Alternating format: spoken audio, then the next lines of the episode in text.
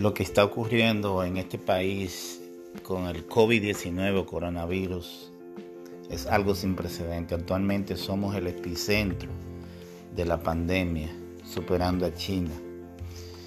Es algo que se pudo evitar si el gobierno, el presidente Donald Trump, hubiese puesto los correctivos preventivos para evitar que esta pandemia entrara a este país.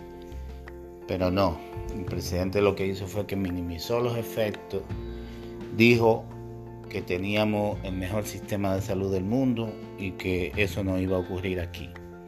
Ahí tenemos las pruebas. En muchas ciudades de este país vemos como no hay un equipo de emergencia para casos de coronavirus, cómo se está ocultando la verdad es decir, cómo no se revelan los casos que van surgiendo de coronavirus.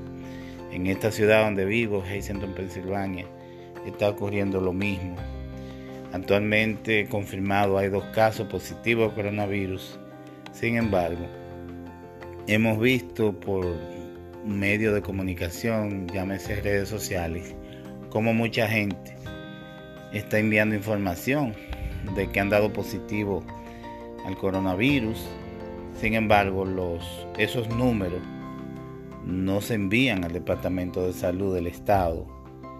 Y esa gente, aunque han dado positivo al coronavirus, eh, se mantienen de manera anónima.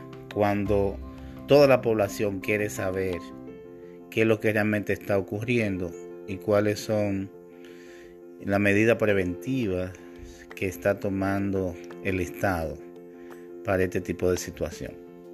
La verdad, estamos solos, no estamos preparados como país. Miles de personas van a morir en este país.